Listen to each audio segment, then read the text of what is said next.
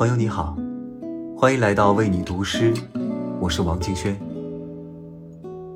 生命是一场注定孤独的旅行，有太多问题只能自己面对。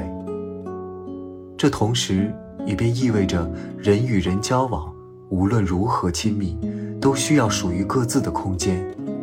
所以很多时候，我们无需用言语宽慰彼此，默默陪伴、注视就已足够。这是更深的理解与关爱。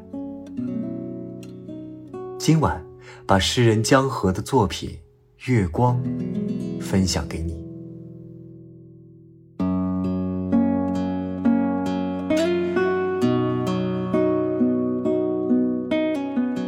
你到月光里去跳会儿舞，一个人去，光着脚去。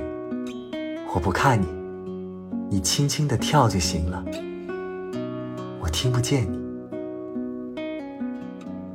你跳时别忘了看看自己。你不用消失到月光里，我先不想你。看看紧窝里鸟睡了吗？你侧过头，看看头发怎样在背上拍你。你再看月亮时，你在哭出声来的时候，就知道头发怎样在身后。抚慰你。你喜欢在夜里听短小的曲子，使你入睡前不觉得夜有那么长。